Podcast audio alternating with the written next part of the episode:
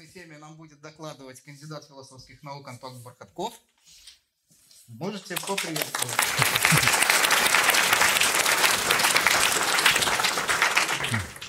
Всем привет! Лекцию, название а, товарищи дали креативный подзаголовок «Почему ты ненавидишь понедельники?», которая является явно отсылкой к известному мему «Ты ненавидишь не понедельники, а капитализм». Так вот, почему же все-таки мы ненавидим понедельники? Ну вот на уровне даже здравого смысла, казалось бы, ответ очевиден. Ну, в понедельник нужно идти работать, да, то есть, казалось бы, осуществлять целесообразную деятельность. Ну, мы же не всякую целесообразную деятельность, да, ненавидим. Какую-то особую целесообразную деятельность, которую мы определяем как работа.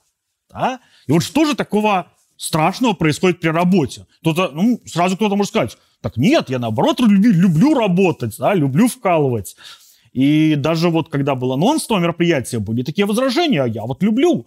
Ну, что здесь можно сказать? Ну, знаете, был такой писатель украинского происхождения, Леопольд фон Захер-Мазох, и он подробно объяснил в своем явлении мазохизма, да, с чем это связано. И сегодня мы не удивляемся, что людям иногда нравятся совсем уж странные вещи. Да? Тем не менее, э, разумеется, да, кого-то можно научить любить, в том числе и вот в этом смысле работать, да, в конце концов, не зря едят свой хлеб многообразные э, там, властители дум, жрецы масс-медиа и прочие лайф-коучи. Но вот все-таки для более-менее нормальных людей, не склонных к такого именно рода половым извращениям, да, возникает некий вопрос, да, вот именно почему же, да, мы это не любим. Почему вот работа, да, вот, которая осуществляется при капитализме, вот именно в наш режим работы, он вызывает все-таки у подавляющего большинства людей отторжение. Почему, когда мы идем на работу, мы несчастны? И вот на ответ на этот вопрос дает теория отчуждения Маркса. И когда мы говорим про теорию отчуждения Маркса, мы говорим о главном тексте, где она изложена. Это экономическая философские рукописи 1844 года. Текст очень специфический. Он не зря называется рукописи, потому что при жизни Маркса издан он не был. Более того, он не был издан аж до 1932 года. Что просто представляли себе масштаб времени, как минимум, Владимир Ильич Ленин об этом тексте и его идеях ничего не знал. И вот этот текст в то же самое время сегодня является и в мире, и у нас, особенно на философских, скажем, да, э, факультетах, э, самым читаемым, наверное, текстом Маркса. Возможно, он где-то может поспорить там, с манифестом коммунистической партии, но точно опережает «Капитал». И вот такой текст, да, фундаментальный, который везде читается, который везде цитируется, с чем связана такая его популярность? Как раз тем, что он затрагивает вот эти вот повседневные, казалось бы, вопросы и затрагивает в таком режиме, что он фактически предвосхищает проблематику большей части философии 20 и 21 века. Хотя она, и об этом подробно потом поговорим, весьма интерпретирует его своеобразно, вот эти идеи. И вот, во-вторых, что нужно сказать? 44 год, 1844, это за год до того, как был сформулирован, собственно, исторический материализм. То есть это до того периода, когда Маркс, собственно, выработал свой научный метод. Это работа, которая написана тогда, когда научный метод Маркса еще находится в становлении. И поэтому эта работа, она вызывала и вызывает, продолжает вызывать огромное количество споров о том, как не стоит относиться. Воспринимать ли это как текст Маркса или как, не знаю, заблуждение ветреной юности. Да? И вот этот текст, а, он повествует как раз... Э, на самом деле, там много о чем говорится. Там есть много разделов, там много о чем пишет Маркс, но когда люди говорят, что они читали экономические философские рукописи 1844 года, имеется в виду, что они читали фрагмент этих рукописей, как правило, который называется «Отчужденный труд». Очень коротенький фрагмент, там, не знаю, страничек 20. Вот как бы вся теория отчуждения. Да? В чем же она состоит? И вот Маркс на самом деле в этих рукописях исходит из проблемы, которая ставила уже на самом деле классическая буржуазная политическая экономия. Почему рабочий класс зачастую нищает не в обратно пропорционально развитию капитализма, а прямо пропорционально его развитию. Почему вместе с разви развитием, как с капитализма, как экономической системы, так и, например, банальной автоматизации труда, да, увеличение эффективности производства, которое должно, казалось бы, облегчать долю обычного наемного работника, она, в общем-то, в конце концов, его положение ухудшает каким-то образом. Как так получается? И Маркс а, для этого, собственно, и разбирает вот эту вот концепцию отчуждения. Для начала а, само понятие отчуждения. Да? Отчуждение, чтобы так вот понять, что это такое, а, сразу противопоставим другому понятию – опредмечивание. Как и отчуждение, понятие опредмечивания восходит к Гегелю. Опредмечивание – это когда мы некую деятельность делаем предметом. Вот у нас есть труд сапожника, в результате получились сапоги. Да? То есть труд сапожника опредметился в сапогах. Здесь идет опредмечен любой труд, да, такой продуктивный, выражается в неком предмете. Но при капитализме он не просто опредмечивается, он отчуждается. Это значит, что предмет, э, результат труда, продукт труда становится чем-то, что противостоит человеку, как по сути чуждая ему сила. И вот зада- э, на самом деле про отчуждение, я не зря уже говорил про Гегеля, да, про отчуждение говорили много. Про это говорили представители классической политэкономии, про это говорили представители немецкой классической философии. Но у них это всегда было описание определенных неких аспектов или экономической, или духовной жизни. Ранний же Маркс вот этой работе в рукописях 1944 года сделал ее, по сути, универсальной философской категорией, которая, в принципе, описывает положение человека при капитализме. То есть, в общем-то, положение современного человека. И здесь э, Маркс начинает с того, что когда мы работаем на капиталь, при капитализме, у нас наемный работник вынужден да, продавать свой труд, идя работать на дядю, да, идя на, работать на капиталиста. А это значит, что продукт его труда, который он произвел, ему уже больше не принадлежит. Продукт труда отчуждается. Это первая форма или первая стадия отчуждения. Отчуждение продукта труда от человека, который его произвел. То есть понятно, что когда каком-нибудь Бангладеше там швеи работают 14 часов э, в день за минимальную какую-то микроскопическую зарплату, да, или когда в каком-нибудь э, там Китае на западной компании собирают э, смартфоны, если ранее это было более еще актуально, в результате чего перерабатываются, выбрасываются прямо из окон общежитий, из-за чего там многих общежитий, кстати, натянуты сеточки под окнами специально, чтобы меньше было просто самоубийств. Когда вот эти люди работают в таких условиях, очевидно, что то, что они сделали, им не достается. Да? Их продукт от них отчуждается. А ведь это значит другой, другой момент. Ведь капитал в антагонистическом, капиталистическом обществе противостоит э, рабочему, наемному работнику, как враждебная ему сила. Как сила, которая, экономические интересы которой прямо противоположны интересам наемного работника. А это значит, что, по сути, рабочий собственным трудом производит силу ему враждебную. То есть бога... у нас на одном полюсе общества накапливается богатство, на другом накапливается нищета. И работник, наемный работник, рабочий, производит как богатство богатых, так и нищету нищих. Так работает эта система. Но это лишь первая стадия.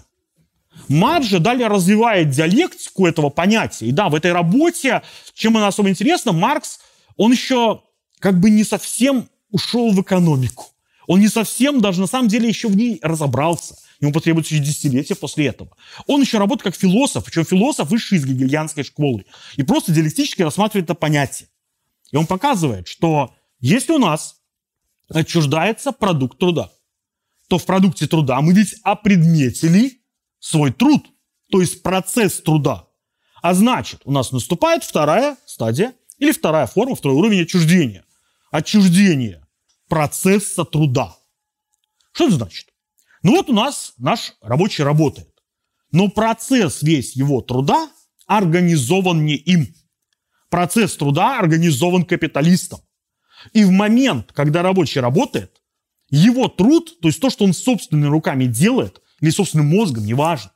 Это все, по сути, делает он не для себя.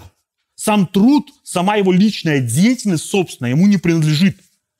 Ну, если это продлить до бесконечности, не ограничить ограниченным временем, это будет называться рабство. Но если у нас ограничено это время, да, называется наемный труд. И вот у нас сам процесс ему не принадлежит, а это ведь тоже имеет огромное значение.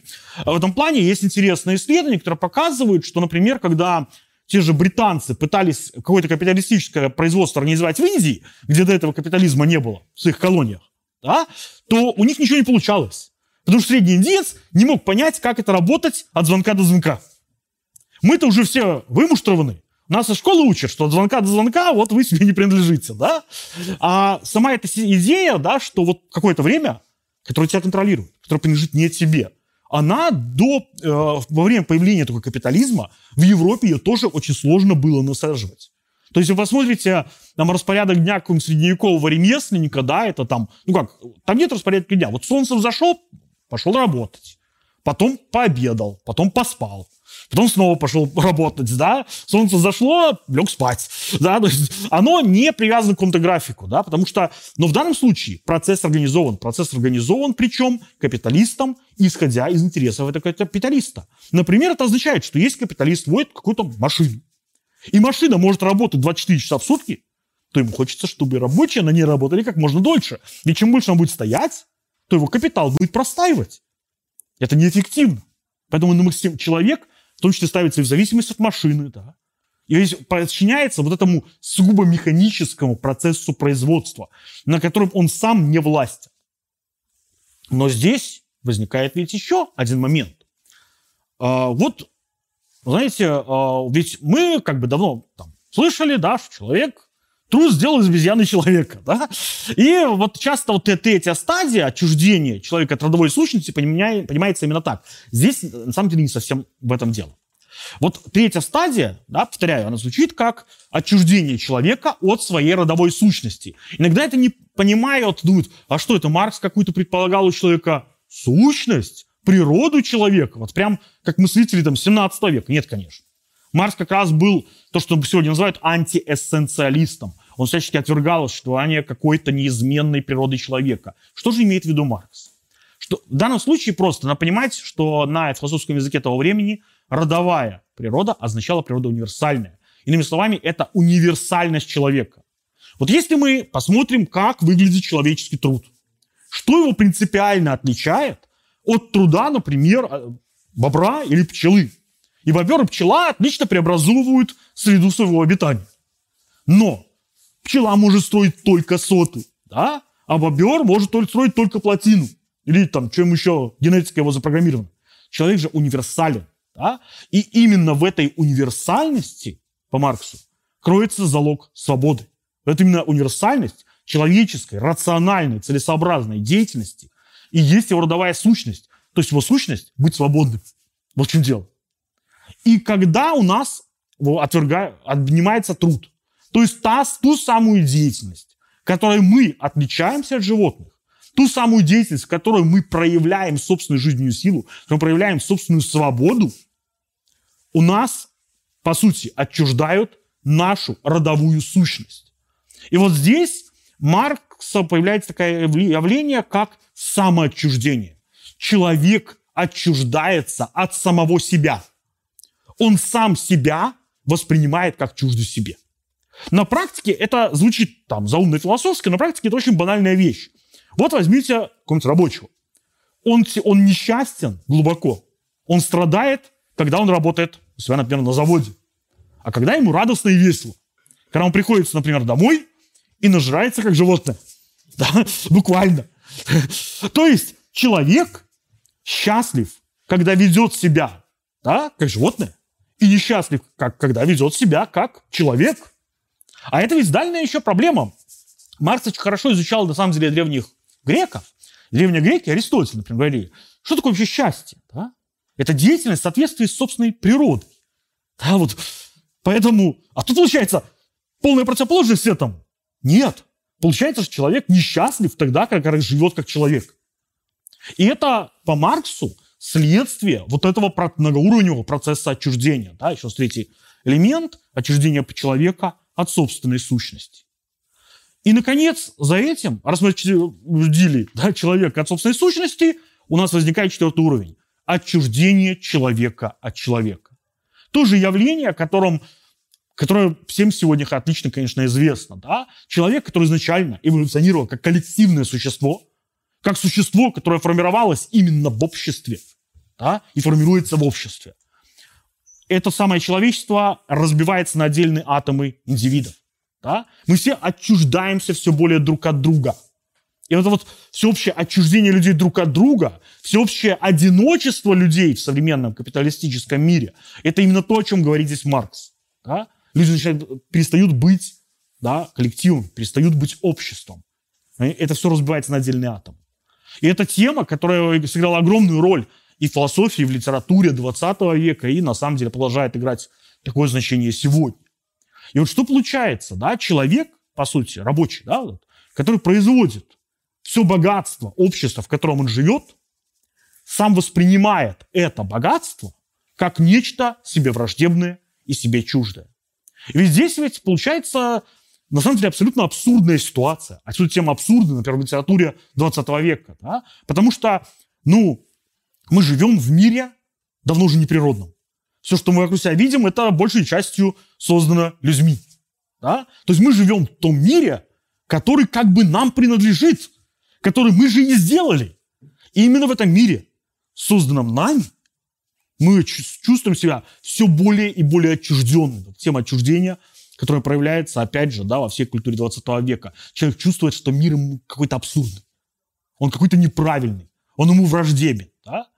Тут первые такие звоночки, например, в 20 веке, это, скажем, если так, просто первая попавшаяся кавка. Да? Это вот абсурдность мира. Тоже Камю там и прочее. И это именно то, о чем говорил Маркс еще в первой половине 19 века. Что предсказывал, что именно так это будет культура устроена при развитии дальнейшем капитализма.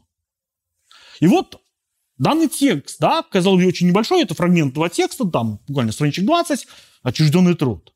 И, конечно, к этому, вокруг этого текста разразились огромные дискуссии, когда он был опубликован.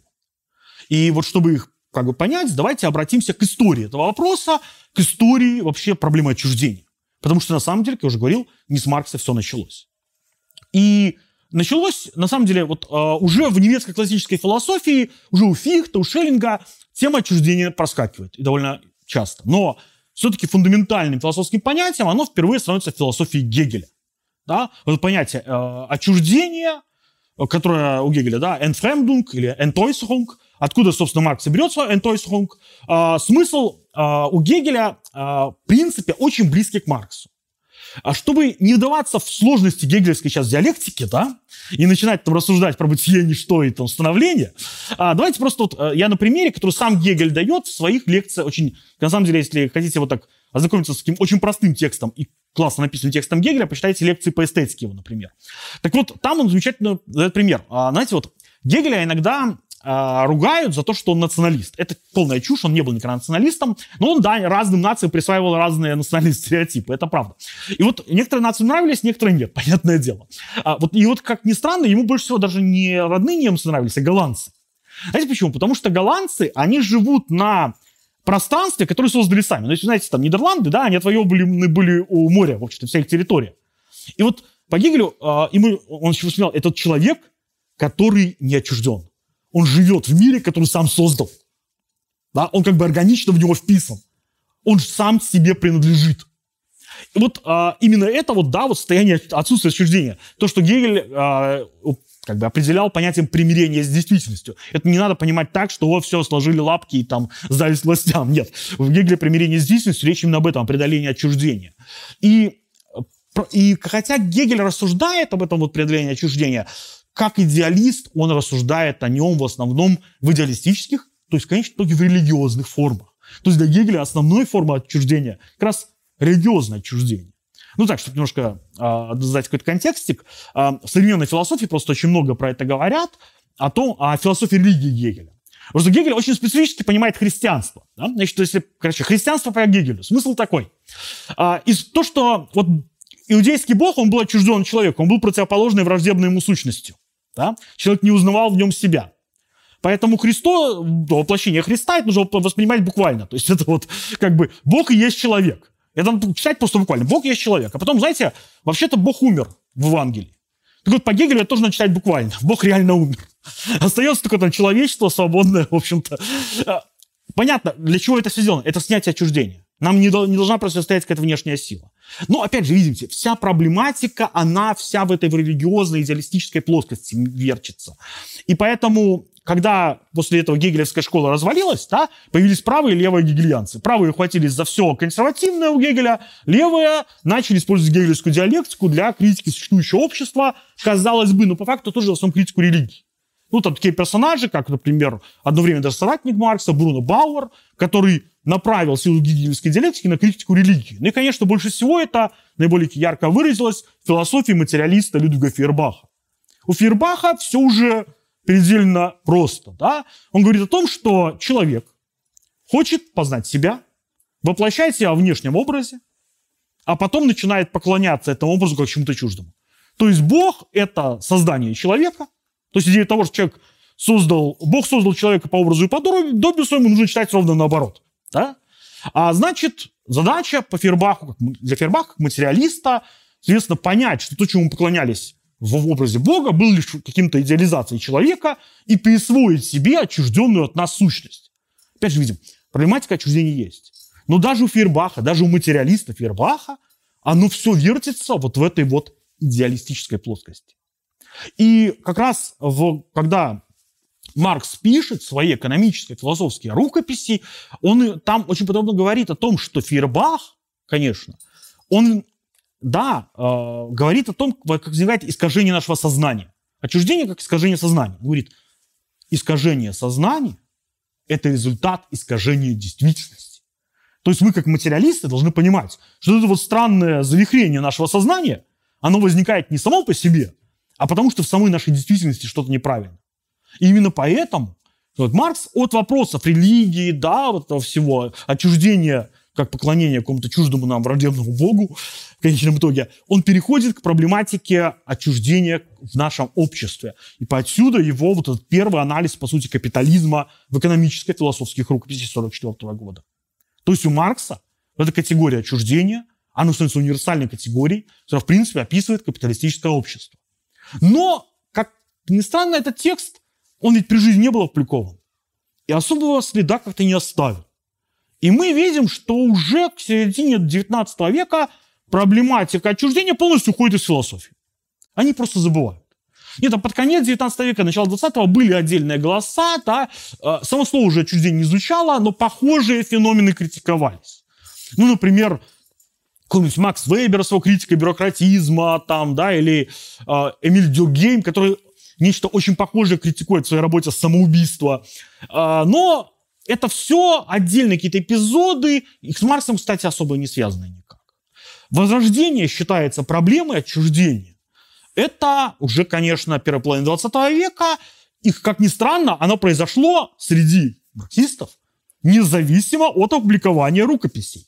То есть буквально в 1923 году выходит работа Георгия Лукача, венгерского философа «История и классовое сознание» где Лукач, уже чита, вычитывая какие-то понятия из капитала, уже не зная еще до, до этого рукописей Маркса, выдвигает все понятие овеществления, которое, ну, по содержательно очень-очень близко марксовскому понятию отчуждения, до того, как эта работа была опубликована. А, еще важнейший эпизод – это 1927 год, когда советский э, экономист Исаак Ильич Рубин – пишет свои очерки о теории стоимости Маркса, где подвергает подробному анализу теорию товарного фетишизма Маркса. И из теории товарного фетишизма он как бы ее просто развивая, оказывается что-то очень похожее на теорию отчуждения. То есть до того, как этот текст Маркса опубликован, он как бы заново, они начали переизобретать велосипед. Ну, конечно, ключевая здесь дата 1932 год. Выход первый раз, да, издание этих марксовских манускриптов. И этот текст, эти рукописи, они произвели на самом деле просто фурор. И в этот момент возникают постоянные дискуссии, которые продолжаются до сих пор. Дискуссия очень горячая, там лагеря просто разваливаются, собираются, и как бы вопрос формируется ровно одним образом. Это ранний или поздний Маркс. Потому что возникли сразу мыслители. В основном такие а, новолевые, то, что мы сегодня называем, неомарксисты, особенно враждебно настроенные к Советскому Союзу часто, то говорили, вот, старый Маркс все испортил, а вот молодой Маркс понимал, поэтому ну, поздний Маркс плохой, а молодой хороший. А с другой стороны, как бы какие-то более там люди уважающие старого Маркса, наоборот, отвергают какое-то значение этих рукописей. Да? А, кстати, характерно, что в Советском Союзе эта дискуссия особо не возникла. То есть вопрос как-то так, он упоминался, не, когда говорят, что проблему за проблему замалчивали, это неправда. Публиковались и работы про это, их было немного, но они были, и сами рукописи были изданы, все было как положено, но вот именно такого вот горячей дискуссии по какой-то причине не возникло. А там возникает. И вот э, различные мыслители, да, начала, ну вот, по первой половины, середины 20 века начинают вокруг этого спорить. Кого здесь можно упомянуть, да, кто начинает тут особо, называется, бузить? А, во-первых, это такое явление, конечно, как экзистенциализм.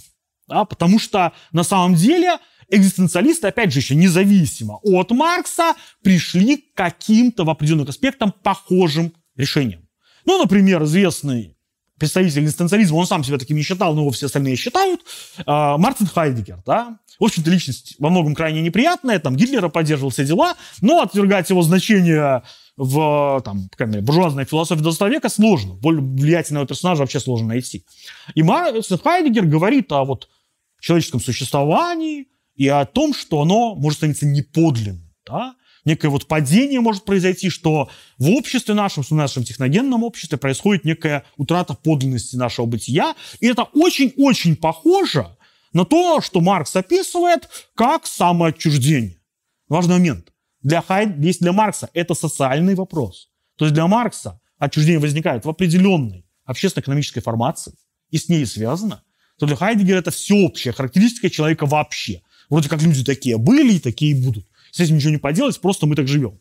Та же самая проблема, кстати, мы говорим про экзистенциалистов, возникает у Жана Поля Сартра, который, конечно, был коммунист, но при этом как бы не совсем марксист. Да? Вернее, совсем даже не марксист, а экзистенциалист. То есть по философским взглядам он был намного ближе к Хайдегеру, чем к Марксу. И у того же самого Сартра то же самое. У него воспринимается проблема отчуждения как именно проблема взаимодействия с другими людьми. Ну, отсюда знаменитая фраза Сартра «ад – это другие». Это как раз об этом. Об отчужденности нашем в современном мире. Но опять же, у него это воспринимается, по сути, надоисторический феномен. Как феномен, связанный с человеческой сущностью вообще. С самоотчуждением человека. Но, конечно, особенно в этом плане начинают проявляться разного рода версии неомарксизма. И здесь, конечно, ключевая роль принадлежит фрейдо-марксистам. Это были такие персонажи, которые пытались соединить марксизм и фрейдизм. А, ну, конечно, у них там пионер самый главный был Вильгельм Райх, но это персонаж особо веселый, который, э, смотрите ролики на нашем канале, что называется, но э, он как раз вот тему отчуждения не, на самом, не так уж сильно затрагивал. А особая важная роль при этом, конечно, принадлежит такому персонажу, как Герберт Маркузе.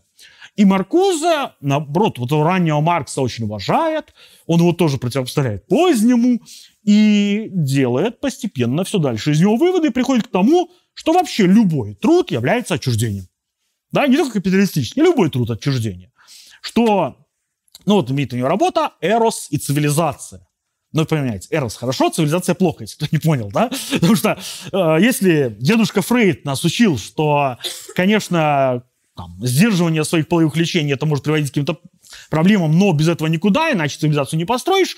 А Маркузе, как и Райх, кстати, говорит, нет, все как бы запреты прочь, давайте реализовывать свое либидо. И, у, соответственно, Маркуза именно вот реализация своего этого либидо, то есть вот, да, понятно чего, это противопоставляется труду как сугубо вот этой механической деятельности, инструментальной и порабощающей человека.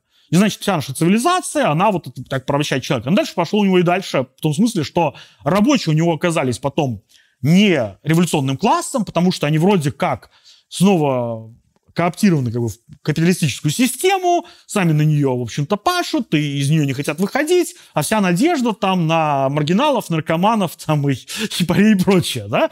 То есть а, опять же, понятно, почему это там определенная субкультура очень популярной теории остается на самом деле. А, другие, да, представители, например, близкие, да, друзья, там, соратники Маркуза, франкфуртская школа, особенно Хокхаймер и Адорна, которые продвигают дальше теорию отчуждения на сферу, например, потребления. Да, говорят, что отчуждение, оно есть не только в сфере, собственно, производства, но и в сфере потребления. Что нам навязывается вот культ потребления, опять же, да, отсюда начинается и а, что само потребление нас каким-то образом организует, мы в нем отчуждены от своей природы. И эта мысль особенно ярко проявилась, конечно же, такого мыслителя неомарксиста, как Гида Бор, который выдвинул теорию общества спектакля, который сказал, что вообще-то мы уже не просто потребляем да, нечто. Вот раньше как было? Была э, дилемма быть или иметь. Да, вот хотелось быть, а не что-то иметь. Говорит, мы сейчас нет, мы уже дальше пошли. Было быть, потом было иметь, а сейчас э, просто казаться. Просто демонстрировать некий спектакль. Сегодня продукт покупается не для того, чтобы не за его свойств каких-то там приятных, полезных, а то есть даже не, не консюмеризм, а просто чтобы соответствовать какому-то имиджу. А имидж генерируется средствами массовой информации, и мы как бы все находимся в рабстве у этих средств массовой информации, которые нас постоянно снабжают спектаклем, все превращая в спектакль. Кстати, на мой взгляд, там есть хорошие у него действительно верные мысли о том, как э, сегодня и политика действительно превращается в спектакль, э, и все, осталь- все остальные сферы жизни. А в чем главное свойство спектакля? Оно не призывает деятельности. Да? Спектакль смотрите и проявляете пассивность. Ну и как бы вот стадо баранов смотрит на да, спектакль и их отлично контролирует. Определенные аспекты там интересно были подмечены. А, тем не менее, у них всех, что происходит, да, все-таки вот свойство отчуждения, которое у Маркса изначально концептуализировалось как свойство капиталистического общества, у них приобретает все более универсальный характер, становится все более универсальной характеристикой человека вообще. А самое главное, происходит пере, э, переоценка, да, переходит на субъективную оценку отчуждения. То есть, э, в принципе, когда эти вот писатели говорят, философы, о теории Маркса, они говорят не об объективном отчуждении, объяснение, об отчуждении в процессе производства, например, а именно о самоотчуждении, отчуждении индивида, субъекта от самого себя. И в этом смысле даже э, известная э, поли- политический философ Ханна Аренд, ну, это тот персонаж, которая выдвинула идею тоталитаризма. Ну, чтобы, сами понимаете, тихо приравнять нацизм к большевизму, да. Но вот даже она, критикуя Маркса, критикует, что у Мар- Маркс понимает отчуждение сугубо субъективно, а я хочу его понимать объективно. Ну, как бы, то есть она просто была не в курсе, что Маркс вообще тоже объективно его понимал. Просто, ну, это было не случайно, потому что в той остановке общественной именно так часто интерпретировалась концепция Маркса. И, а дальше произошли более серьезное движение, развитие, потому что и дальше больше отхождение, конечно, от марксизма. Ну, например, э, в этом плане, конечно, край это Жан Бодрияр, который в своей критике общества потребления уже однозначно да, становится на точку зрения того, что все уже производство это прошлый век, его вообще уже практически нету, осталось только одно потребление, а это потребление создает лишь симулякры, и мы тут все отчуждены тоже. И опять же, я не хочу там совсем нивелировать идеи этих персонажей, потому что все они, потому что становились известны, что подчеркивали важные аспекты нашего общества. Особенно то, куда общество да, деградировало, куда культура, мягко говоря, развивалась, да, в 20-м и продолжает туда же развиваться. Да, создается общество спектакля, создается общество потребления, с этим сложно спорить. Но очень важный рациональный момент марксизма, да, вот именно объективная сторона отчуждения, его связь с материальным процессом производства, она в этом движении была на самом деле утеряна. Как и историзм в этом понимании. Что характерно, э, отчуждение даже в американской социологии это понятие появляется в 20 веке, но там оно начинает пониматься почему-то в положительном смысле. То есть у них, у некоторых американских социологов начинает буквально в положительном смысле употребляться понятие отчуждения как залог там свободы в капитализме и так далее. А, так вот, а, здесь, а, конечно, это все не остановилось. Если мы говорим про 21 век, то проблема отчуждения, да, и попытки ее теоретизировать никуда не делись. На мой взгляд, вот две такие самые яркие, два самых ярких явления вот последних лет философии, да, и вообще те- теории, социологии, чего угодно. Это, во-первых, Дэвид Грейбер с его известной книжкой Bullshit Jobs, то есть э, в очень таком мягком русском переводе, да, бредовая работа, где он э, фактически показывает, что большую часть труда в современном обществе, вот таких белых воротничков в нашем обществе, она не просто не приносит удовлетворения ее делающим, она вообще не имеет никакого смысла. да. То есть огромное количество клерков, которые просто не делают ничего, но при этом целый день работают, при абсолютно нулевой пользе для общества, да, какие-то персонажи, которые содержатся только для там, престижа, для того, что нужно просто так, показывают какие-то жуткие бюрократические ходы, которые есть в том числе и в капиталистических предприятиях. То есть, когда все пашут целый день, а по факту ничего полезного не делают. А, или, например, а, и, конечно же, концепция, на мой взгляд, а еще более такая злободневная Марка Фишера, да, который своим концепцией капиталистического реализма показывает, как это отчуждение в современном обществе доходит до того, что мы уже не просто воспринимаем мир как чужой, мы же, в принципе, разучились мечтать. Мы же, в принципе, не способны даже представить себе, что какой-то лучший мир возможен. Ну, это как э, есть знаменитая фраза, которую приписывают иногда э, Джеймисону, иногда Жижику, что современному человеку легче представить апокалипсис, чем конец капитализма. В чем легко убедиться, если вы посмотрите, например, современный кинематограф. Действительно, как-то вот капитализм сложно конец представить. Хотя еще даже у американцев еще в 60-х годах в фантастике они могли это вообразить себе. Сегодня нет. Вот апокалипсис легко, нормально. А вот капитализм как он может закончиться? В принципе, нет. Он и после апокалипсиса будет, как известно. А, так вот, а, давайте все-таки вот подойдем а, сейчас к последнему, наверное, моменту в нашей вот лекции и на самом деле самому спорному. И вокруг которого до сих пор идут дискуссии, поэтому часть того, что я скажу, разумеется, вызовет возражение. И это такой вопрос, которым невозможно занять позицию, чтобы не, она не была очень спорной, да? но тем не менее пытаемся какую-то объективность сохранять, хотя это невозможно. Это вопрос, собственно, о том, а, как же велась дискуссия вокруг проблемы отчуждения. Как, как я уже сказал, да, работа издана была в 1932 году. Экономическая философская рукописи. Она немедленно стала, ее появление просто фурором.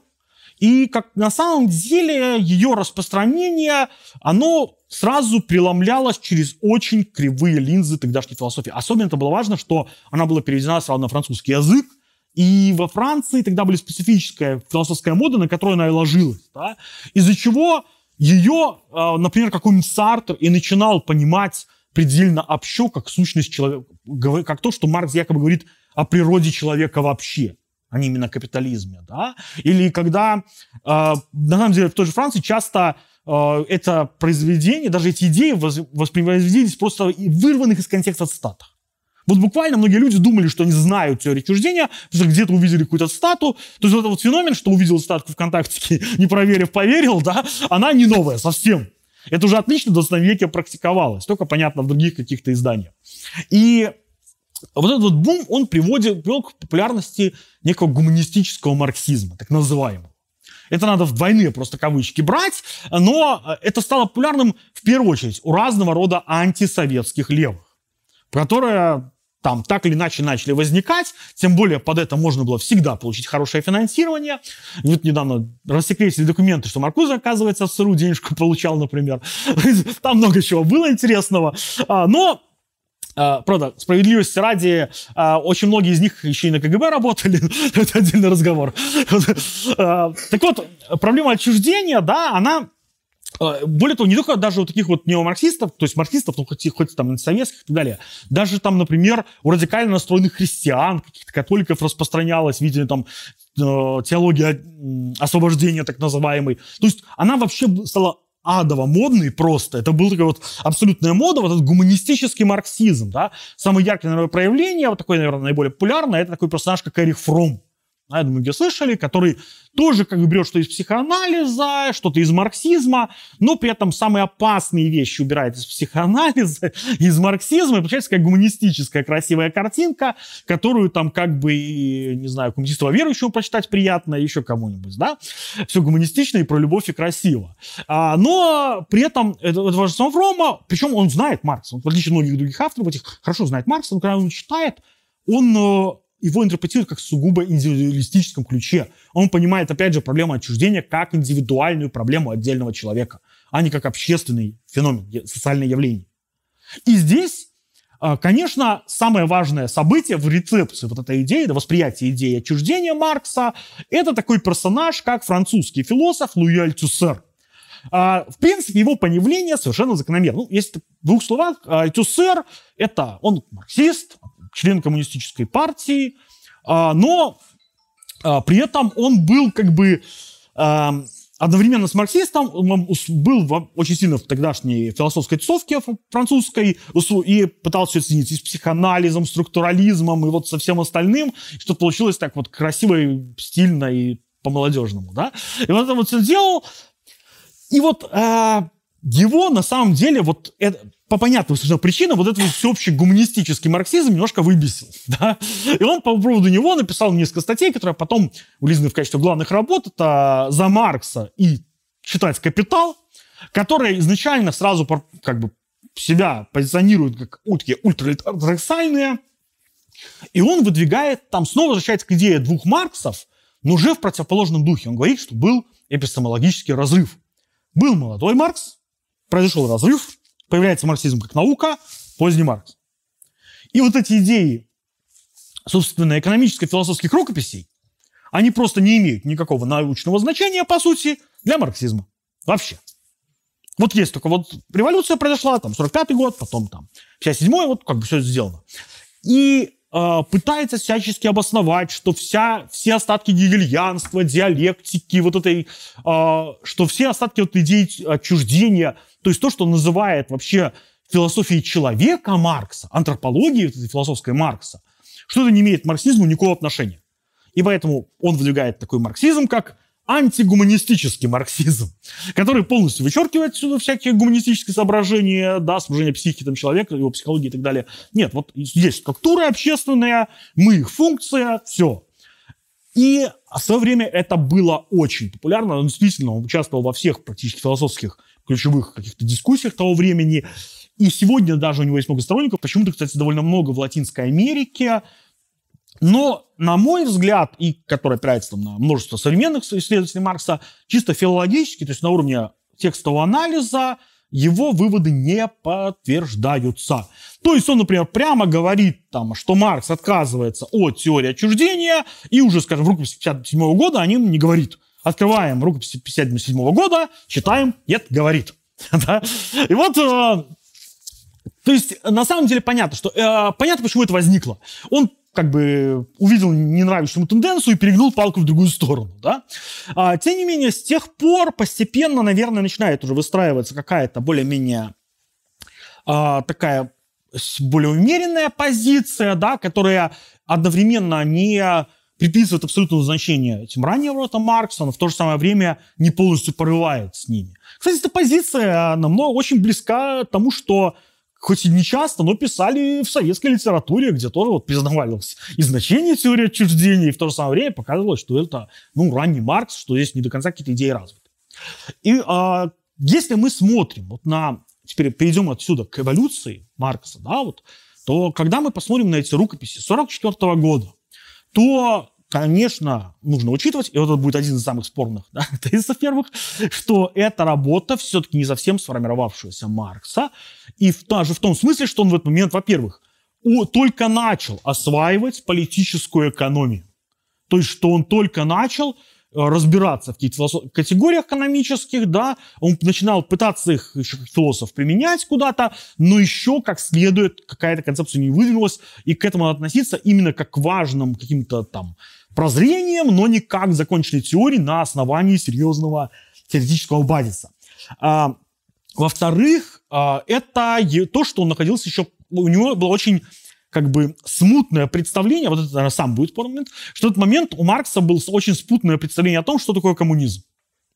И в этом смысле многие современные авторы, назову, это, например, такие современные ученые, как Дэвид Харви, скажем, или вот Марчелло Мусто, такая у него фундаментальная работа тоже по отчуждению, а, они говорят о том, что он, по всей видимости, испытал большое влияние Шарля Фурье.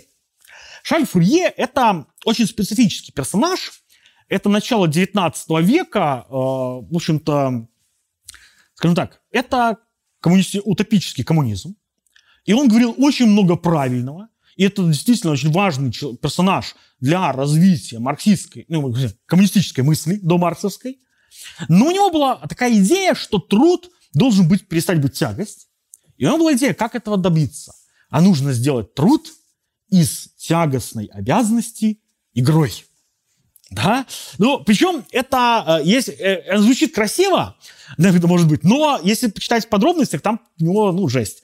То есть, например, он э, говорит, вот дети, вот понимаете, вот они любят с грязью там барахтаться, поэтому пусть там чистят там нечистоты, в таком духе. Надо, чтобы соответствовало там, чтобы это все весело было, как бы им же нравится вот это все, да. То есть это э, такая вещь. Тут, опять же, спорный момент, но действительно такая мысль высказывается. И да, на, по всей видимости, что-то такое в этот момент у Маркса еще в голове в каком-то плане было. Ну, потому что другого коммунизма-то еще не было. Марксизм еще не сформировался. Да? И э, в этом смысле когда, э, однако, когда нам говорят, что вот Маркс там в 44-м это высказал, а потом от этого отошел, и больше у него отчуждения не было, как говорит тот же самый Альтюсер, нет, отлично было.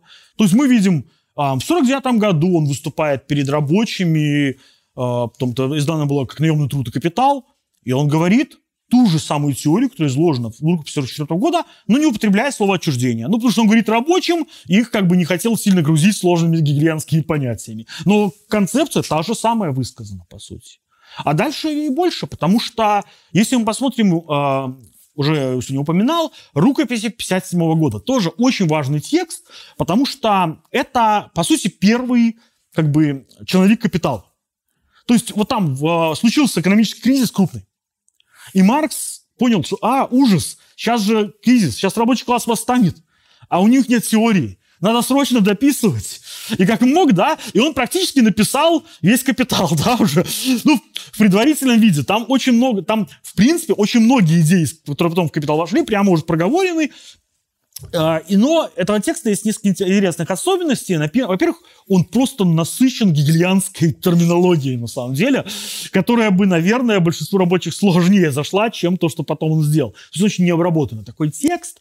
А, ну, он так и не вышел в результате, потому что кризис случился, революция не получилась особой, поэтому вот как бы Маркс сел так, все, успокоился, дальше ему еще 10 лет есть, да, продолжил писать. А, но вот этот вот рукописях там мы, если мы увидим, там тоже есть проблема отчуждения. Да, она по-другому сформируется. Там возникает очень важный момент. С этого момента мы видим важную ситуацию. Маркс не отказывается от теории отчуждения. Но он ее обогащает. Он серьезно изучает политическую экономию. И на основании этих новых уже экономических знаний эту теорию все более и более снабжает каким-то вот этим теоретическим мясом. И дальше, и самое главное, он понимает, что невозможно говорить об отчуждении не говоря о таком понятии, как стоимость. Что именно вот в стоимости, да, стоимости товара, вот с ним как-то связано феномен отчуждения.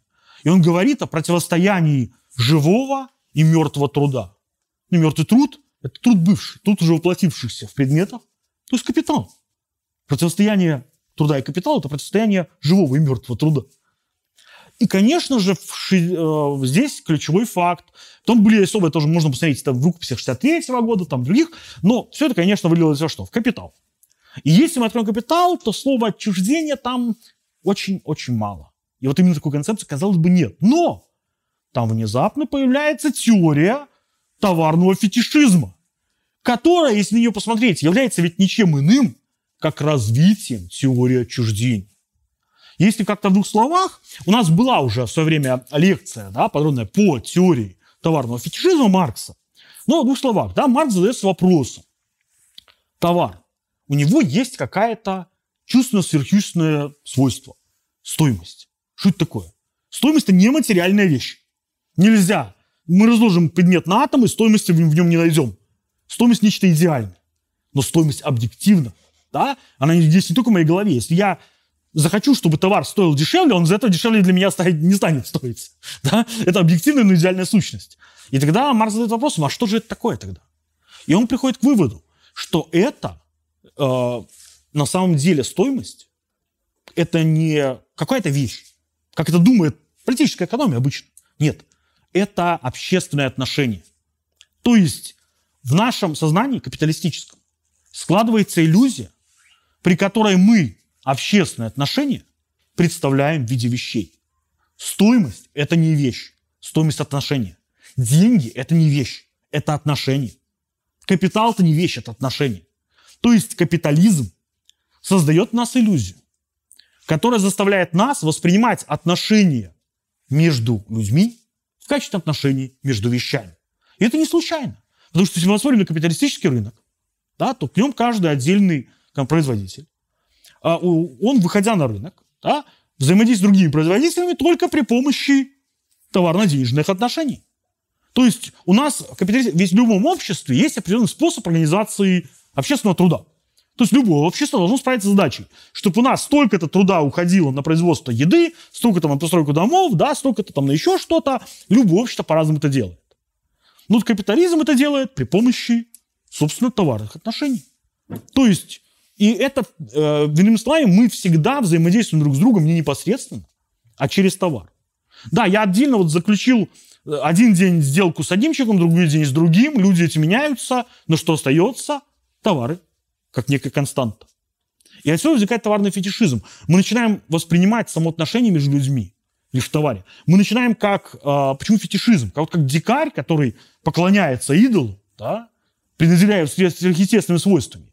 Мы начинаем видеть в товаре не наши собственные отношения, а какое-то присущее самой этой вещи внутреннее свойство, которое в ней на самом деле нет.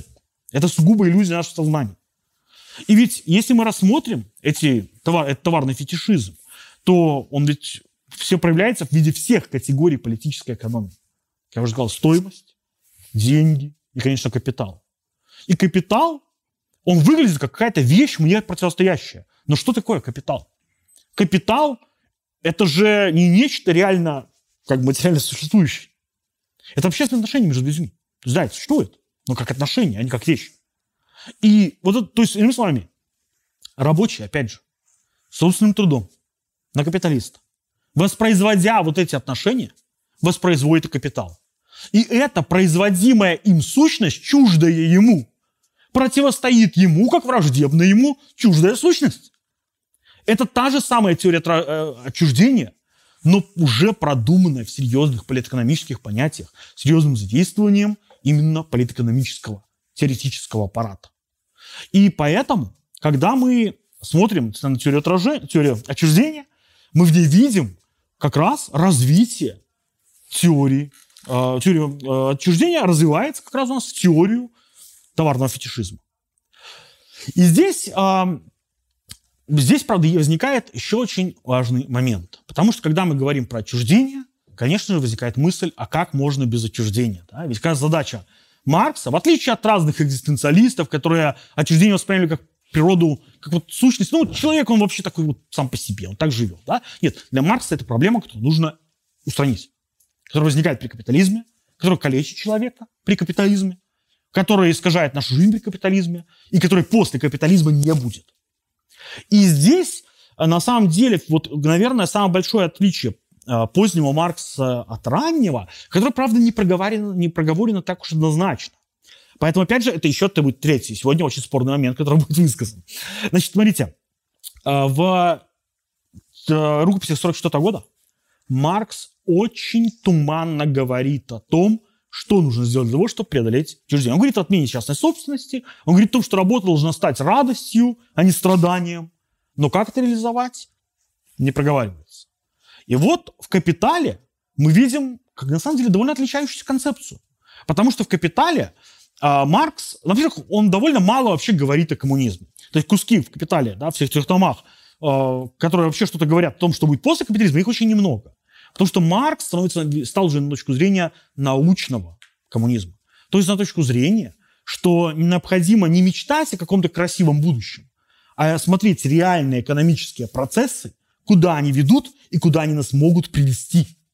А, соответственно, а, он а, очень отрывочно говорит о том, именно анализируя существующий капиталистический строй, куда эти тенденции могут привести. И здесь он подчеркивает первый важный момент, что капитализм на самом деле сам подготавливает условия, да, которые приведут к чему-то посткапиталистическому будущему, то есть коммунизму. А, во-первых, происходит централизация производства. Централизация, значит, кооперация людей кооперация, при которой каждый продукт является продуктом общественного производства. Когда на современном капиталистическом производстве нечто производится, нельзя сказать, что вот это на 5% сделал там Саша, а на 5% Петя. Да? Это их общий продукт. Он уже носит общественный характер производства. Это общественный э, характер производства сопровождается одновременно введением научно-технического прогресса стремительно.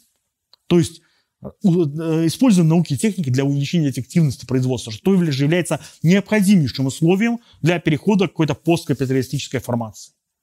И еще, что немаловажно, формируется мировой рынок, да, мировая экономика. Невозможно была бы мировая революция без мировой экономики вообще-то. И поэтому э, Маркс э, говорит здесь еще очень важную вещь, которая проговаривается много раз и в первом томе, и в втором, и в третьем томе «Капитала», когда он, когда он вообще хоть что-то говорит про коммунизм. И это касается характера труда. Маркс говорит о том, что есть такая вещь, как необходимый труд. В любом обществе, независимо от того, как оно устроено, независимо от того, какая это общественная экономическая формация, есть некоторое количество труда, которое человек должен совершить для того, чтобы воспроизвести собственные средства к существованию. Это необходимость. Это то, что для него неизбежно. Но мы все знаем, что мы работаем не столько, сколько необходимо нам для воспроизводства нашего существования, а больше. И вот разные формы эксплуататорских, да, различных общественных устройств, то есть антагонистических формаций, они отличаются тем, каким образом вот этот вот бонус да, нашего труда из нас извлекается. Ну, при капитализме это осуществляется за счет прибавочного труда и производимой им прибавочной стоимости. Что является тем, что мы просто работаем в день больше, дольше, чем необходимо нам для производства собственных средств существования. Ну, а отсюда берется прибавочная стоимость, которая дали там уже прибыль, процент, рента, все дела. Так вот, э, здесь, на самом деле, на мой взгляд, когда начинают говорить о том, что э, сравнивать вот Маркса и позднего и раннего, очень важный момент. Поздний Маркс, когда он говорит вообще о переходе к не, не от, э, отчужденному труду, он все больше и больше говорит о каком банальном время, как время, как то, что, как сокращение рабочего дня – и это проговаривается постоянно, и на самом деле наиболее ярко это проговаривается в третьем томе «Капитала» в 48 главе. То есть до момента, до которого большинство даже теоретически подкованных марксистов не дочитывают. И говорится там, ну я перефразирую, можете там проверить, что на самом деле да, у нас есть э, свобода, да, начинается там, где заканчивается необходимость. Что когда когда у нас появляется время для свободного развития себя как личности, для свободного общения, да, свободного какого-то творчества, саморазвития. Для этого всего у нас появляется время тогда, когда заканчивается время, которое необходимо нам для воспроизводства нашего материального туловища, как бы, да. То есть, а это значит, что путь к свободе, это Маркс прямо прописывает в «Капитале», и почему-то это часто не замечают, он лежит как раз в сокращении необходимого труда. И Маркс даже замечает там же, в этой самой 48 главе, что когда мы, да, при, когда он рассуждает о будущем обществе, посткапиталистическом, да, он говорит о том, что, да, во-первых, это, конечно же, свободная ассоциация свободных людей. Общество, которое существует не согласно какому-то э, анархии да, рыночной, а согласно плану согласно сознательному подчинению человечеством себе своих же собственных материальных сил, своего же собственного материального производства.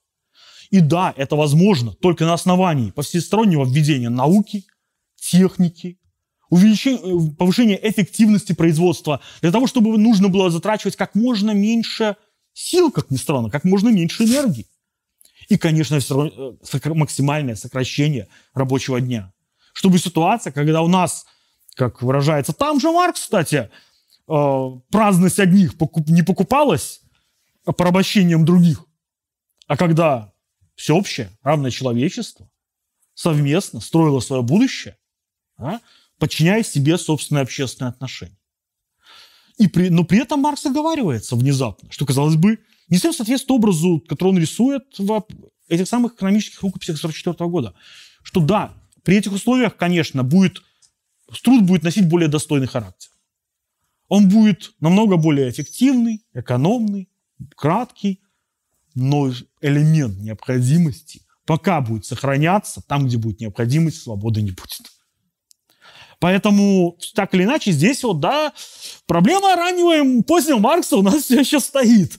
И, э, тем не менее, да, вот, э, он сказал, да, это все очень спорный момент. Именно потому, что многих так очаровывает образ вот этих рукописей, что они хотят, нет, вот будет одно сплошное удовольствие, да, при, ну, как бы при коммунизме нам лето всем, всем пропел, да, вот, а, но здесь-то на мой взгляд, все равно нужно упускать важную вещь.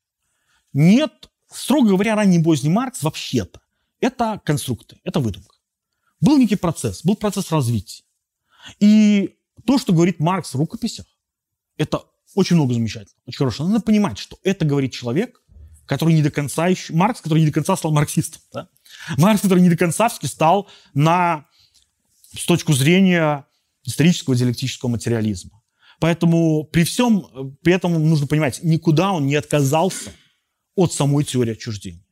Да, она стала у него немножко более приземленной, да, немного менее мечтательной и красивой. Началась такая сугубо фактическая работа, там, давайте часы сокращать. Добавился реализм. Да? Ну, тут уже, наверное, от темперамента зависит, какого Маркса да, вам интереснее. Но, на мой взгляд, если мы так или иначе собираемся строить какое-то новое общество, общество, в котором нам уже не, мы не перестанем ненавидеть понедельники, нам необходимо вместе с поздним Марксом все-таки становиться больше реалистами и говорить об вот этих вещах, связанных непосредственно с материальным процессом производства. Не забывая в то же самое время, для чего мы это делаем. Для снятия отчуждения, для освобождения человечества. Чтобы свободное человечество подчинило себе собственное общественное устройство. Ну и на этом мы, наверное, закончим.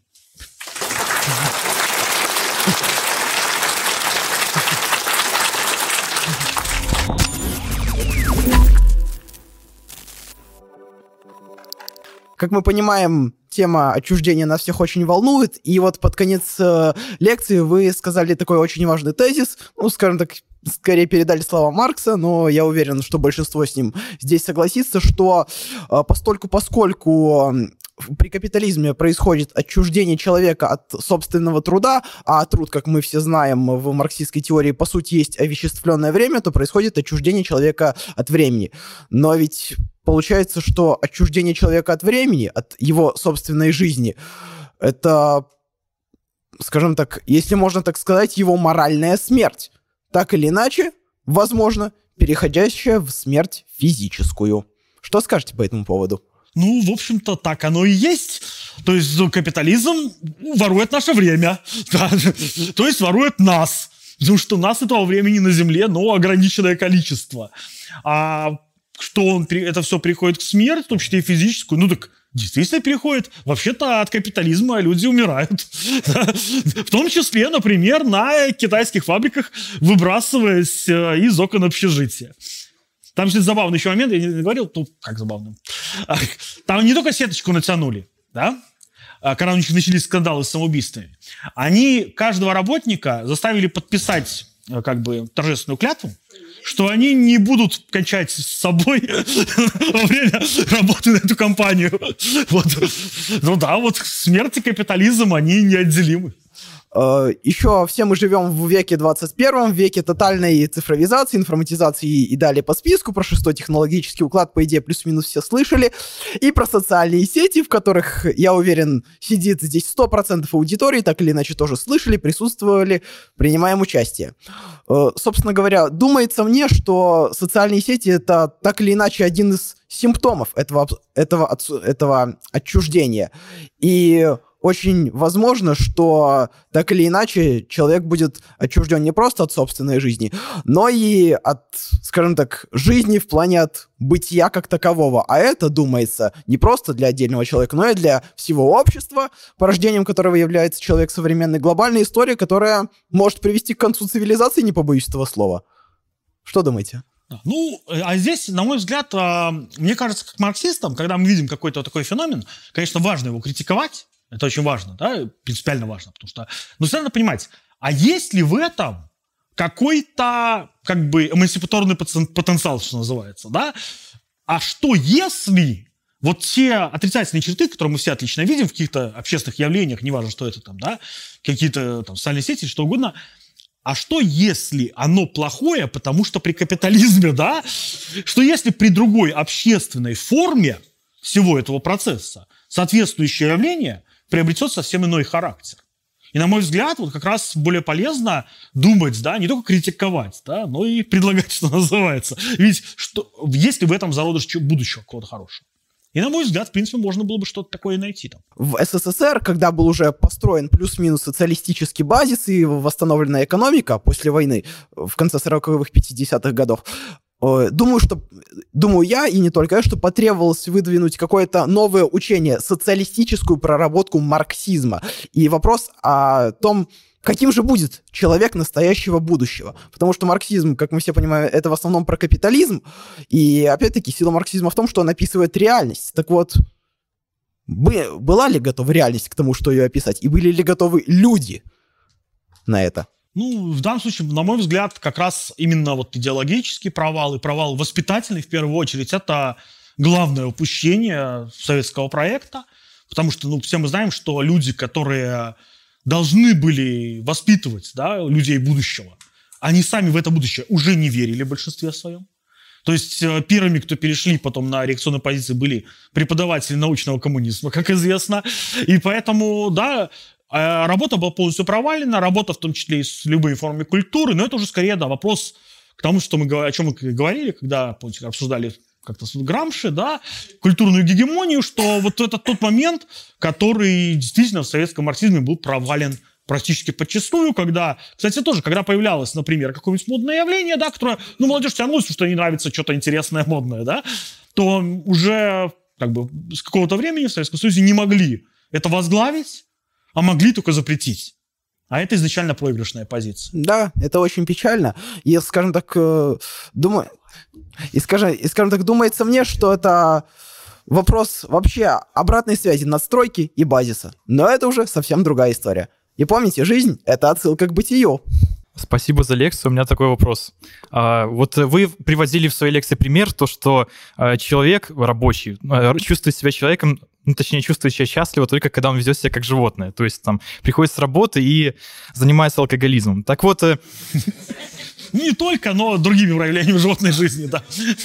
В нашем обществе и те люди, которым повезло не работать, там, ну, буржуазия и прочие другие, и, ну, буржуазные, как это сказать, мыслители, апологеты говорят, что если у человека не будет работы, то он вот начнет предавать э, себя а, там вот блуду, разврату, чревоугодию и алкоголизму и другим всяким излишествам и развратам. Так вот, э, вопрос такой, что действительно ли оно так будет при коммунизме, когда предполагается, что труд перестанет быть необходимостью? Если оно будет по-другому, то почему оно будет по-другому? Ну, в данном случае, конечно, на каком-то этапе будет, да, как, как без этого. А, потому что все-таки, но если мы говорим все-таки даже о да, любом, о истории, как, чему нас учит история, когда у нас появляется цивилизация, когда у нас появляется там письменность, философия и так далее, все остальное, когда у людей появляется свободное время да, о чем писали еще древние греки. В прошлом это свободное время было уничтожено меньшинства за счет рабского труда или рав, примерно близкого к нему труда большинства, да. Поэтому ну, мы видим, что история показывает. Да, кто-то, наверное, не пойдет сразу там, да, просвещаться, мыслить, там, покорять э, звезды и так далее. Но в данном случае это уже вопрос как раз воспитания, примера, да, кстати, о чем как раз говорил в предыдущем вопросе, потому что человек... все-таки известная фраза, да, что социализм нужно строить, капитализм достаточно разрешить, да, она никуда не исчезла. Социализм действительно нужно строить. И коммунизм тем более. И в любом случае, без какой-то планомерной работы, без того, на мой взгляд, рассчитывать на то, что оно само так раз и красиво получится, без каких-то усилий с чьей бы то ни было стороны. Нет. Усилия будут, и борьба будет. И сильно после полного появления полного коммунизма, как говорил учил нас Маркс, история только начнется на самом деле. Там будет своя борьба, свои достижения, свои победы, и за это тоже надо будет бороться. Поэтому, да, может быть по-разному, и все зависит от того, как люди это все сорганизуют, которым доведется это строить. Да, у меня, я почему не захотелось передать привет от могилевских фанатов. Я вот задумался после фразы об объективном а, идеальным, да, вот, то есть, значит, вот от, от любителей критиковать Ильенкова, любителей э, читать Орлова и живущих в Могилево вопрос, как так, объективно идеальное, не бред ли это с точки зрения марксизма? Ну, в данном случае это концепция непосредственно у Маркса проговоренная, причем вполне буквально. А идея это понятно, как э, работает. Марксизм – это диалектический материализм. Это не метафизический материализм вульгарный, это материализм, который вобрал в себя все лучшее, в том числе и истории идеалистической мысли, да, классической немецкой философии. И в этом смысле Маркс, на мой взгляд, игнорировать понятие идеального в марксизме нельзя никоим образом. Другое дело, что надо понимать, что в том числе это идеальное, оно возникает лишь на почве материального. Что это существует, опять же, только в человеческой голове, конечно же, не в каком-то отдельном мире идей, но так уж человеческие общественные головы устроены в нашем общем общественном бытии, что в нем идеальное существует как объективный факт. И с этим приходится сочетаться. Да, у меня никаких проблем с объективным идеальным нету, но вот э, тем не менее, да, то есть оп- определение, что оно какое объективного должно быть, все равно э, существует независимо от, да, там, сознания, там, чего-то там, чего-то, чего-то объективное. А идеальное все-таки существует, э, ну, типа, да, в, в голове, А, да, в а, сознании. не существует независимо от индивидуального сознания, да, индивидуальной воли. То есть э, в данном случае для отдельного человека это объективный факт. Конечно же. Но если все люди забудут какую-то идею, эта идея исчезнет. Я, я надеюсь, могилевским фанатам Да. по- по- А, понравится. Если возвращаясь к Ильенко, у него там другое, у меня лично другое сомнение всегда в этом всем есть.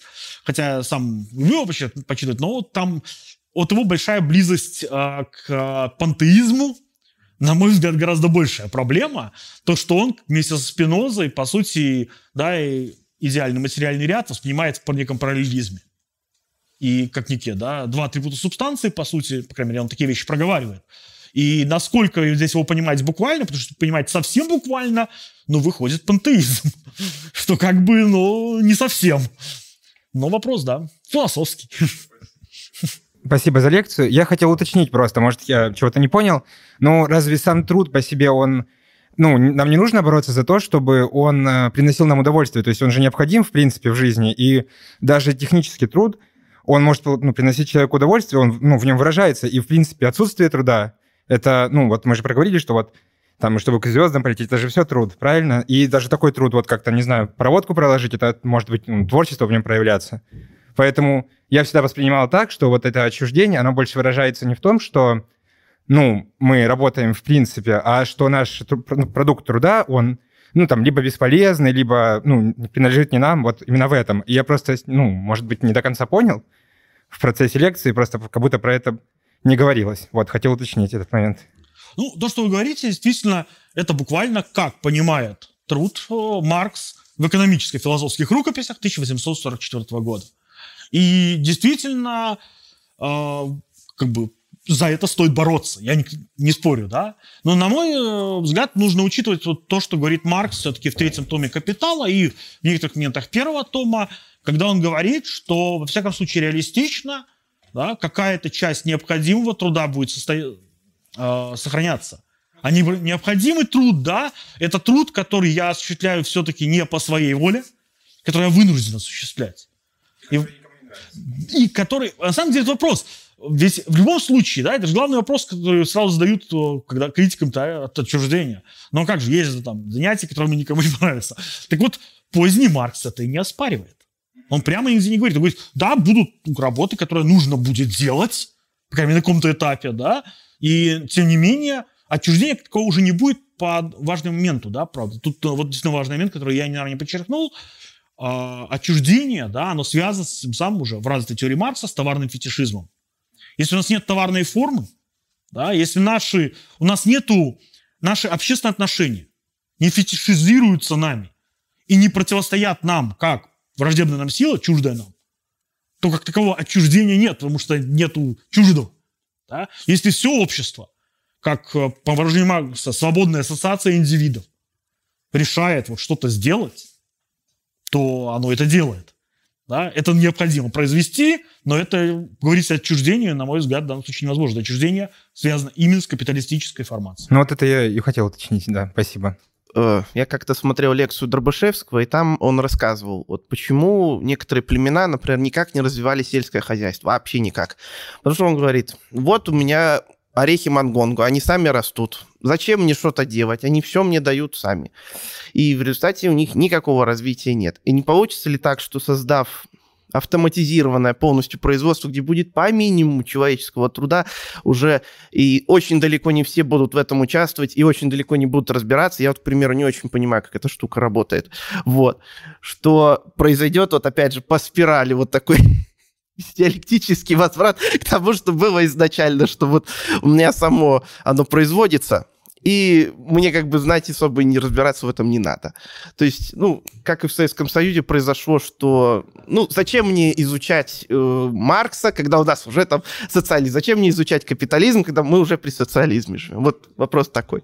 Да, ну, на мой взгляд, да, если вопрос действительно серьезный, и я бы тут еще даже его заострил, в том смысле, что если мы смотрим на э, как раз-таки примитивное так называемое общество, да, первобытное. У того же, кстати, Добрушевского много про это, да, говорилось, а, что у них нет, в принципе, понятия труда. То есть, э, например, когда мы все идем убивать какое-нибудь животное, мы просто ведем убивать животное, да? Если мы там идем что-то сажать, мы идем сажать. То есть а, у них нету, по сути, разницы, да, между тем, что мы сказали обязанностью и правом. Ну просто вот ты мужчина, делаешь что-то и то-то, ты женщина, делаешь что-то и то-то, ты там ребенок, делаешь что-то и то-то. Это просто как бы способ жизни. Да? И, возможно, какая-то, какой-то вариант такого может работать да, при коммунизме, при социализме. А что касается куда стремиться, на мой взгляд, вот как раз а, а, здесь а, вот эта вот ассоциация да, с этими примитивными народами, она, конечно, у нас может вызвать такой, вот, так вот они застряли там на одном уровне, но нельзя же думать, что у них, например, нет своего творчества какого-то, да, что нет какой-то там тоже вот там полноценной жизни, просто, ну, базиса для сохранения всего этого нету. Ну, там какой-то генерируется фольклор постоянно. Как раз вот есть тоже исследования, которые показывают, что эти вот первобытные как раз, ну, народные, которые на первобытном уровне существуют, они большая часть времени заняты тем, что там не сидят, травят истории, байки какие-то, да. То есть это, это воспроизводство культуры у них происходит, да, то есть они генерируют культуру. Другое дело, что эта культура остальным не очень интересна, да, но в этом смысле, почему вот общество, которое будет пребывать в таком, да, опять же, свободном творчестве, как только это не на уровне, да, тумба-юмба будет происходить, а на уровне создания там шедевров искусства каких-то, на уровне создания каких-то достижений в науке, ну, это же тоже, по сути, то же самое, чем занимаются вот эти ребята, да? Только на другом уровне развития. Люди сидят, травят байки. Как-то так. Вот при социализме предполагается, что будет какой-то всеобщий централизованный план, который будет, э, в котором будет все расписано. И вот э, у меня такой вопрос. Этот план, вот когда я хожу на работу, я его выполняю, мне от него может быть так, что не, и не горячо, и не холодно. Там, допустим, в поддержку там, детей Африки голодающих. Так вот, это тоже отчуждение или как это называется? А, в данном случае нет э, конкретно отчуждения, потому что а, в данном случае вы ведь участвуете в этом процессе, да, если это продумано, опять же, ведь Маркс воспринимает коммунизм как максимально демократический проект. Важно понимать такой да, элемент. И этот максимально демократический проект, в котором участвует все общество. Не зря он говорит о отмирании государства, да, не зря он говорит о как раз участии максимального низов в этом всем, в том, что, в принципе, сами функции государства, они опускаются туда, на низовой уровень. И в этом смысле э, говорить о том, что есть какая-то рожденная сила, которая меня заставляет что-то делать, нет. Скорее, знаете, вот это э, можно сравнить с, знаете, идеализированным образом э, греческой демократии когда мы вместе решили что-то делать, и вместе пошли это делать. Ну, каких бить перцев каких-нибудь, например, да? То есть, когда, э, то есть, то, что было там, например, в Греции для узкого круга рабовладельцев, воспринимается для всего общества. Мы сами это делаем, и мы сами же принимаем решения. И, на мой взгляд, как раз, вот если возвращаясь, опять же, к самым там, первым вопросам, да, про поводу социальных сетей и всего остального, как раз интернет-технологии дают для этого такой мощный э, материальный базис. Для того, того, чего просто не получалось из материальных причин в СССР. Банально отзыва с низов. Не хватает товара какого-то, да, не хватает продуктов каких-то, хотим того-то, не получается, потому что бюрократия криво работает, ну, в условиях, да, какой-то цифровой демократии, условно говоря. А, эти вопросы ведь вполне решимы, и они гораздо лучше решимы именно на базе коммунистического общества, чем капиталистического, где это все, конечно же, не работает. Как мы видим. Но я вот опять же не очень представляю, как это на практике можно реализовать. Вот те- теоретизировать можно сколько угодно. А вот, ну вот опять же в- том же Советском Союзе план составлялся где-то сверху, а вот те, кто снизу его выполнял, они ну, не имели представления о том, почему, зачем, вот как-то так. Ну, вы как минимум можете вносить э, туда вот, а мне, э, заказ, мне нужно для жизни то и то и то и то. Общество в целом под это подстраивается, реализует, согласно вашим желаниям, производство. Вы участвуете в том общем, общем производстве. То есть в данном случае вы выступаете э, как бы и субъектом, и объектом. Вы делаете то... Вы, да, момент, то, что я говорил, необходимости никуда не исчезнет. Придется производить какие-то вещи, да, которые делать не хочется сейчас на определенном, по крайней мере, этапе там. Но, тем не менее, это же не значит, что это то, что я воспринимаю как чуждое мне. Нет, я обогащаю нас всех. Да? В том числе я работаю на удовлетворение, в том числе и своих желаний, которые наши общие, за счет участия в общественном совокупном труде. То есть идея-то в этом именно коммунизме. Ладно, спасибо. А, у меня такой вопрос. А какой все-таки существующий сейчас от совокупного труда человечества труд является действительно необходимым? Грубо говоря, насколько можно избавиться от, лишней, а, от лишних профессий, сколько это освободит, по сути, времени для остальных? То есть, грубо говоря, можно перестать там строить э, элитные самолеты, там, элитные яхты. А что еще, по сути, является сейчас э, не необходимым трудом? Ведь те же офисные клерки, белые вор- воротнички, они побольше занимаются логистикой, чем просто посиживанием штанов. То есть они, по сути, тоже выполняют важные общественные функции. То есть каких этих функций можно избавиться? На самом деле, конечно, надо смотреть конкретных моментов. А, Книжка, если мы говорим вот, про эти бесполезные профессии, это книжка Гребера знаменитая, да, это Bullshit Jobs. А, Он просто, просто показывает примеры вопиющие. Такой, никакой статистики такой, конечно же, нет.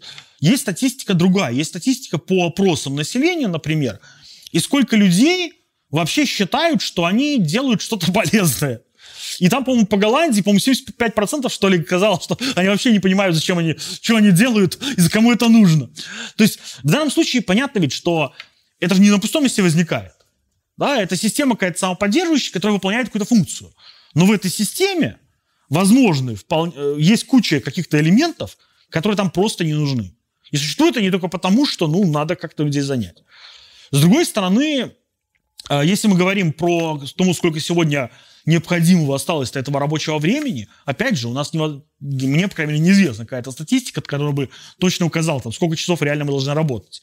Но учитывая, насколько шагнула техника, например, с начала 20 века, и рабочий день при этом не уменьшился, да, с этого 8-часового классического, который тогда добились, а, что как бы намекает, что там осталось какие-то крохи-то на самом деле этого необходимого рабочего времени, а большая часть прямиком туда в прибавочную стоимость идет. А, ну, просто беря про то же а, развитие техники, например, усложнило строительство домов. Сейчас это не просто, грубо говоря, напилить а, бревен и сложить из них круп. Это сейчас это сложный технологический процесс, включающий в себя множество этапов по обработке древесины, там, переработки его на ДСП, допустим. То есть, по сути, это а, производительность увеличилась, но при этом а, количество усилий человеческих на постройку дома, по сути, тоже увеличилось. А, нет, если бы оно увеличилось, то капитализм бы это не вводил. То есть сам смысл а, любых технических инноваций при капитализме – это получение некого временной сверхприбыли, условно говоря. То есть когда я ввожу инновацию, у меня, а, собственно, я гораздо меньшими затратами да, труда произвожу продуктов больше. То есть я произвожу, произвожу просто просто дешевле, за что получаю свою прибавочную, дополнительный бонус к прибавочной стоимости, скажем так. И то, за счет чего все капиталисты стремятся это самые технические инновации вводить. Но в том-то и дело, любая такая техническая инновация, она делает, делая производство более эффективным, уменьшает количество переменного капитала, то есть занятого в том числе и рабочей силой в процессе производства. И поэтому нет. А, Эффективность растет, значит количество труда уменьшается. Но тем не менее, ведь э, рост эффективности идет не только в количество, но тем не менее в качество. Тоже производство, например, автомобилей. Раньше там, условно, автомобиль производился за 12 часов, его сократили производство до 8 часов, но вместо того, чтобы просто начать делать больше автомобилей, усложнили процесс и делают более сложные автомобили, которые также делаются 12 часов. А, Могут и такие вещи производиться, но здесь уже надо смотреть, а, отталкиваясь от конкретных случаев, да, потому что есть все-таки, если берем э, в отдельном случае какой-нибудь там, не знаю, luxury потребления, да, такое может быть. А, Но если мы говорим про общую картину. В этом плане красив, самый красивый пример, конечно, это Китай. Это у Дэвида Харви, того же в его лекциях по второму тому «Капитала», у него есть замечательный пример, когда он просто прервал лекцию и показал видео, где в ускоренном видео показал, как китайцы, по-моему, за две недели построили небоскреб. То есть вот просто показано, да, в реальном времени, как строится за две недели небоскреб. То есть это, ну, сами понимаете, насколько это вышедшие производительные силы.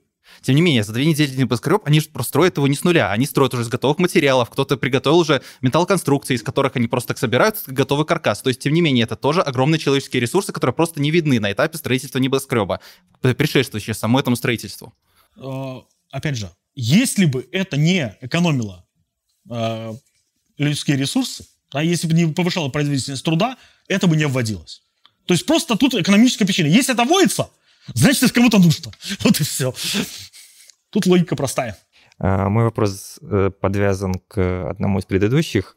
Не является ли э, процесс воспитания человека будущего э, таким идеологизированным? Не будет ли самовоспроизводиться постоянно а, желание человека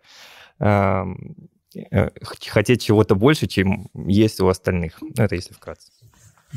Но это уже зависит будет от непосредственно того, как воспитывать.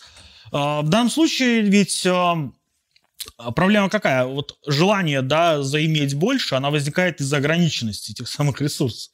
Ну и, кстати, опять же, даже в нашем обществе насквозь, да, коммерциализированном, насквозь э, фетишизированном, оно возникает не у всех.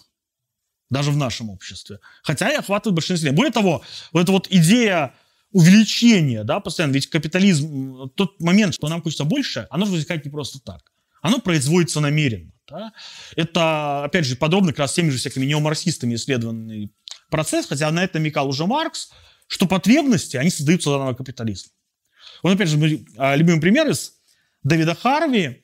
А, вот как-то американцы, они какой-то из стран Африки получили большие месторождения алмазов.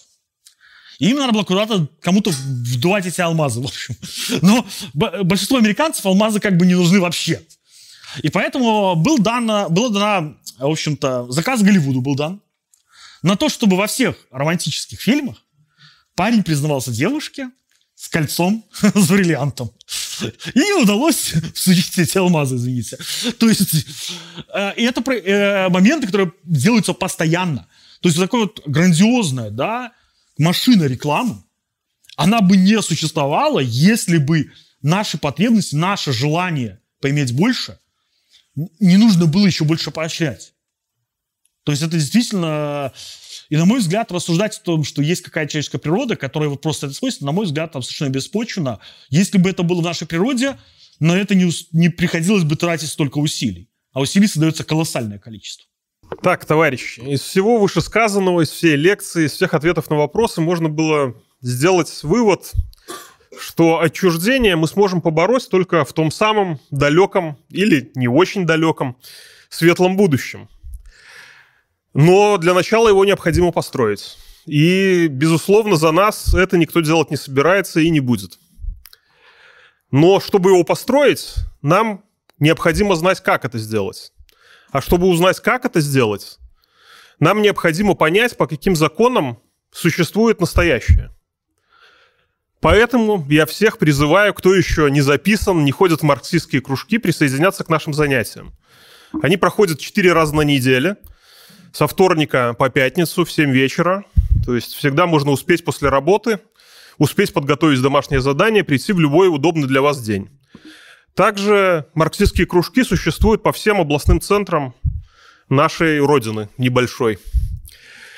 Э, так что еще есть онлайн-группы различные. В понедельник, например, для Минска есть онлайн-группа, и для регионов, которые не могут, не живут в областных центрах, а в отдельных небольших городах существуют. Для них тоже есть онлайн-группы. У нас есть группа ВКонтакте, вы прекрасно знаете, наверное, раз попали на эту лекцию. Она так и называется «Марксистский кружок Краснобай». Там в самом верху есть большая красная кнопочка «Вступить в кружок». Жмете на нее, заполняете небольшую анкету, приходите на занятия как раз начинается самое интересное. Категория диалектического материализма со следующей недели. Так что приходите. И особенно два последние вопроса мне понравились. Приходите на кружки, на них вы получите более подробные и четкие ответы. Там разберемся со всеми теоретическими вопросами. Все, на этом. До свидания, всем спасибо.